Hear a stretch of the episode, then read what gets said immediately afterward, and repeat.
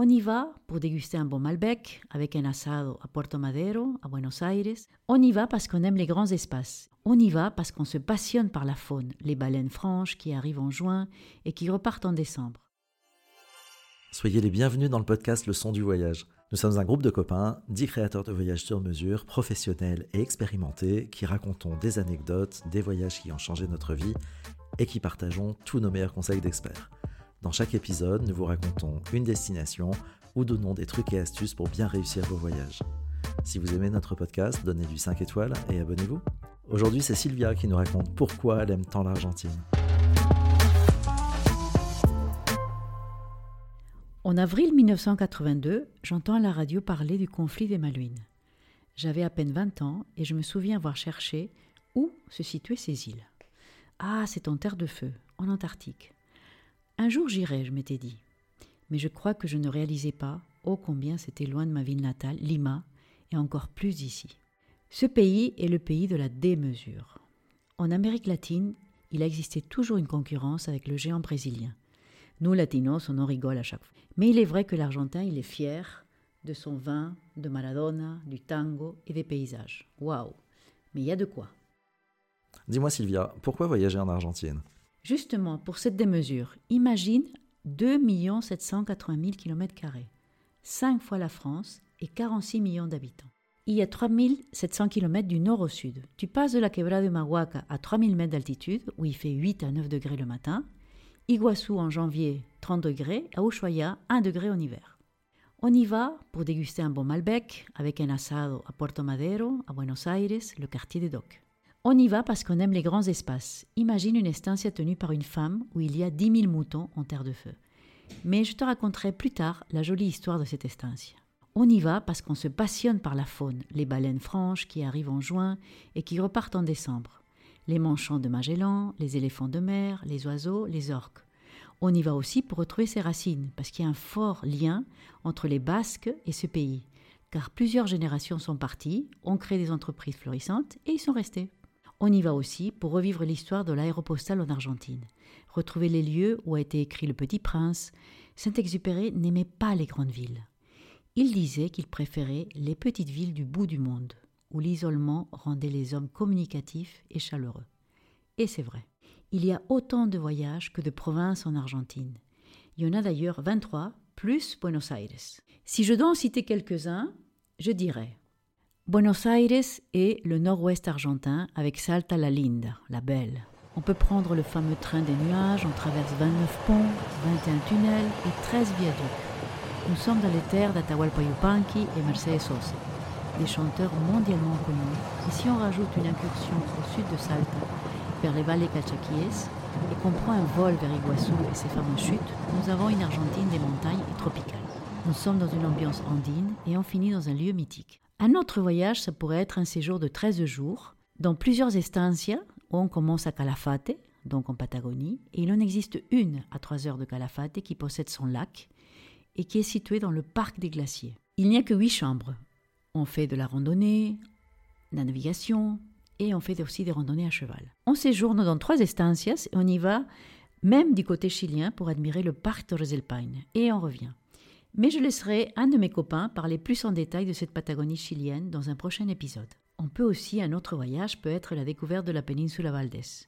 Si on est passionné de faune, c'est un spectacle à part.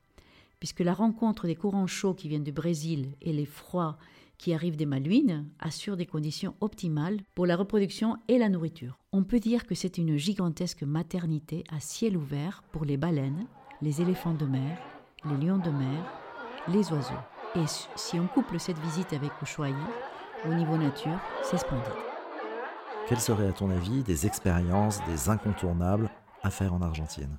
Alors il y en a plusieurs. Je dirais qu'il faut aller dans une milonga le soir les bals à tango, où tu vois les femmes très bien apprêtées, éventail à la main, et qui attendent des partenaires qui viennent les inviter à danser. Il faut prendre un café au café Tortoni et déguster une empanada. D'ailleurs, ce café a été inauguré par un Français basque immigré nommé Touan. Il faut goûter le mate, cette boisson faite à partir de feuilles de yerba mate. C'est une boisson sociale qui représente l'union et le partage. Et sinon, il faut aussi aller voir un match de foot. Un plat typiquement argentin, nous conseillez? Ah, le asado à déguster avec la sauce chimichurri. Et je rajouterai l'alfajor avec le dulce de leche, qui est un dessert. Et avec ça, on boit quoi? Eh ben, bon Malbec. Un son qui te serait resté dans les oreilles? Lors d'une milonga, le tango. Il s'agit d'une danse très technique et d'une sensualité incroyable.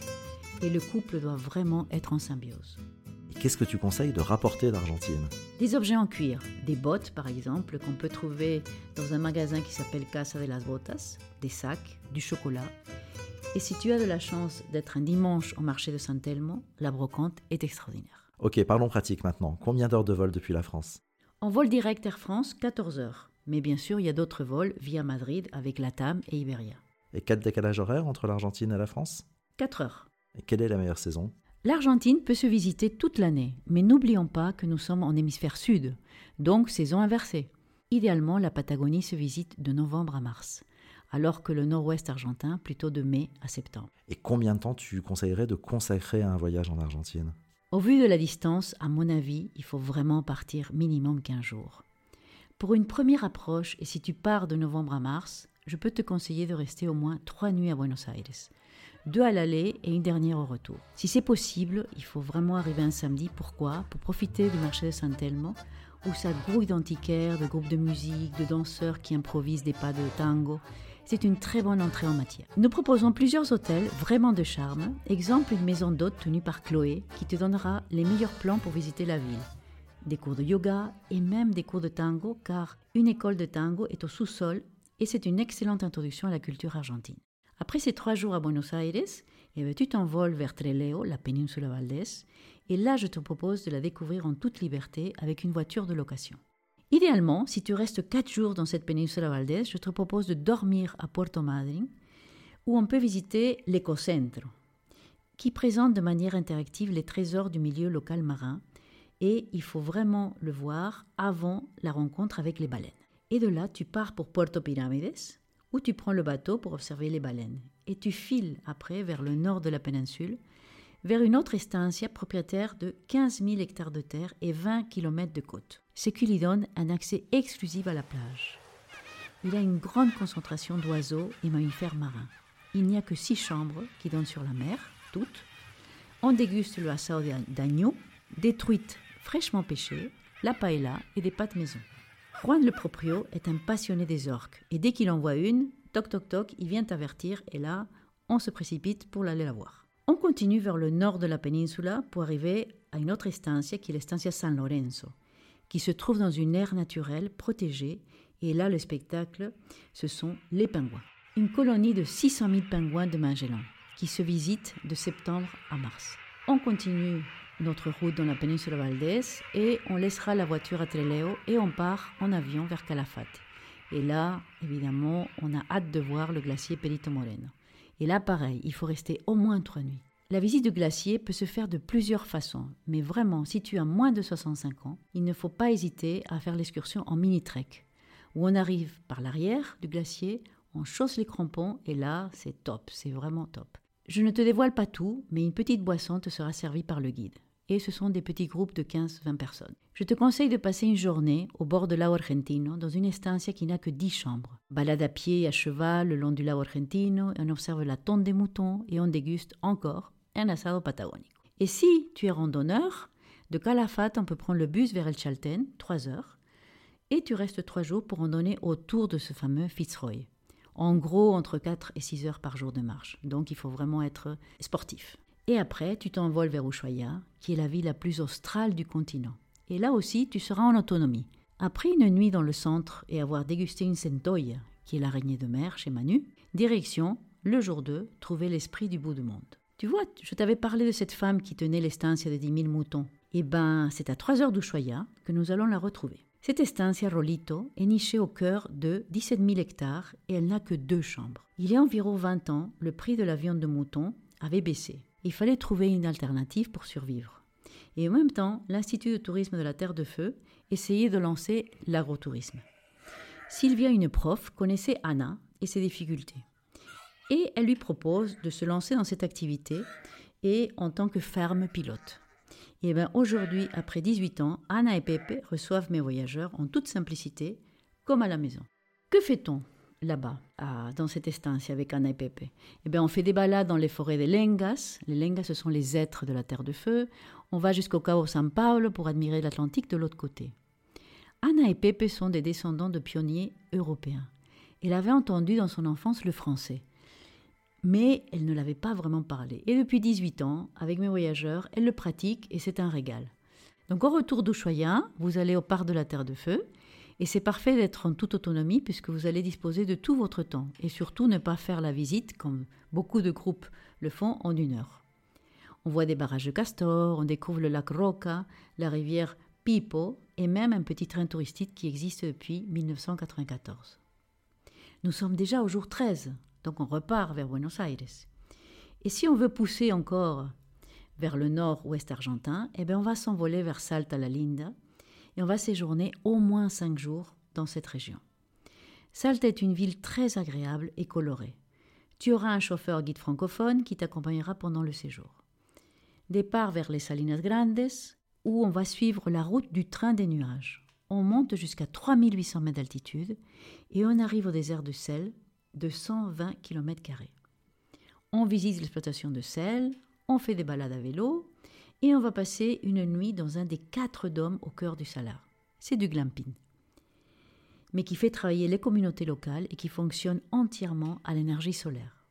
On poursuit vers Purmamarca, qui est un village au creux de la montagne de cette couleur, et cette journée, on remonte dans la vallée de Mahuaca en s'arrêtant à Tilcara, Ukia, et surtout observer la fameuse palette du peintre à Maimara. Et là, j'ai un hôtel de charme avec un jacuzzi qui donne sur la vallée.